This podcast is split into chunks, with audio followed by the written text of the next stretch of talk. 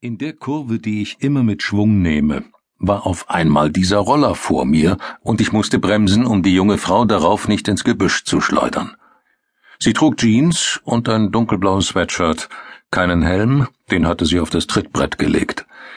Die Straße ist eng an dieser Stelle, ich würde erst oben in der nächsten Biegung an ihr vorbeikommen, also schlich ich im ersten Gang hinter ihr her und sah mir als Entschädigung für die erzwungene Trödelei ihren Hintern an. Ein Hintern auf einem Roller ist nicht direkt abendfüllend, aber die Büsche links und rechts des Hohlwegs kannte ich, der Roller war uninteressant, was blieb mir anderes übrig, als die Frau zu betrachten, die da scheu und souverän zugleich den Berg emportuckerte, so langsam, dass nicht einmal ihr glattes, dunkles Haar sich in irgendeinem Fahrtwind bewegen konnte.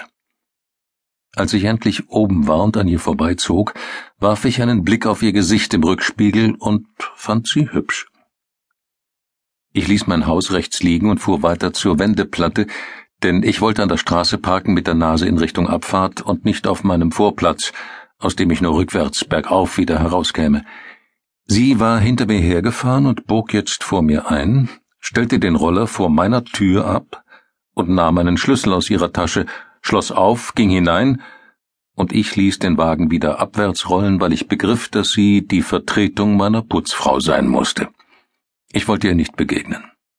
Es gibt Momente, da ist mir nicht nach Reden, und dessen Vermeidung jeden Umweg wert. Naja, nicht jeden vielleicht, aber ich steuere mich dann aktiv an allen Smalltalk-Gefahren vorbei, täusche Eile oder Zerstreutheit vor, oder starre so verbissen auf mein Handy, dass niemand es wagt, mich anzusprechen. Mag sein, dass mich das manchen Leuten unsympathisch macht, aber das ist eine Frage des Timings. Ich bin von Montag bis Donnerstag sympathisch und Freitag bis Sonntag eben nicht. Mit dem Timing war es diesmal allerdings nicht zu erklären. Es hatte mit dem Ort zu tun. Die hübsche Putzfrau fuhr an einem Dienstag vor mir her, aber ich bin Montag bis Donnerstag eigentlich nicht zu Hause. An diesem Tag wollte ich nur schnell einen USB-Stick holen, der in der falschen Jackentasche steckte und auf dem ich allerlei Recherchen gespeichert hatte, die ich am nächsten Vormittag durchgehen wollte.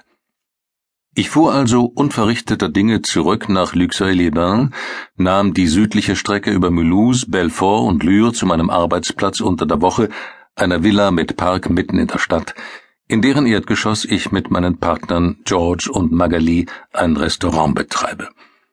Arbeitsplatz ist eigentlich das falsche Wort, ich bin dort nur anwesend, eine Art Grüß August. Ich spiele den Wirt, gehe durch den Gastraum, setze mich bei Leuten, die sich für bedeutend halten, kurz an den Tisch und gebe allen das Gefühl, sie könnten sich jederzeit an mich wenden, wenn sie ein Problem hätten. Das tun sie dann meistens nicht. Von einigen Wichtigtuern und Ehebrechern abgesehen, die ihre neue Geliebte damit beeindrucken wollen, dass man ihnen die Wünsche von den Augen abliest.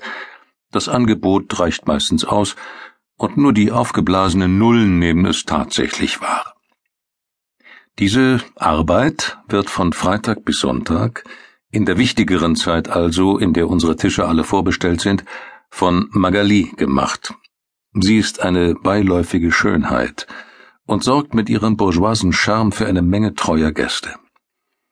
Was immer sonst noch für den Erfolg unseres Unternehmens gebraucht wird, bringt George mit seinem Organisationstalent und kaufmännischen Geschick ein. Als wir uns zusammentaten, war er der Mann mit den Fähigkeiten, und ich der mit dem Geld. An der Mautstelle Bürnhaupt, als ich meine Karte in den Automaten schob, wurde mir bewusst, wie absurd ich mich mal wieder verhielt. Ich fuhr 150 Kilometer, um einen USB-Stick zu holen, und dann ohne dieses Ding zurück, weil jemand, den ich nicht kannte und der mich nichts anging, in meiner Wohnung war. Erklären konnte ich das niemandem. Das musste ich auch nicht, denn ich lebe allein. Mein Bruder hat die Frau geheiratet, die als einzige für mich in Frage kam. Mein Parkplatz im Garten war von einem der Gäste okkupiert, und ich musste meinen Wagen draußen an der Straße abstellen und durch den seit Lyr anhaltenden Regen zur Villa hasten. Der Mittagsbetrieb lief gerade erst an, also ließ ich mir Zeit in meiner kleinen Wohnung im Obergeschoss, um die Haare zu frottieren und ein trockenes Jackett anzuziehen, bevor ich in den Gastraum ging und meine Runde machte. Am schönsten Tisch, von dem aus man durch ein fast bodentiefes Erkerfenster in den Park schauen kann, saßen zwei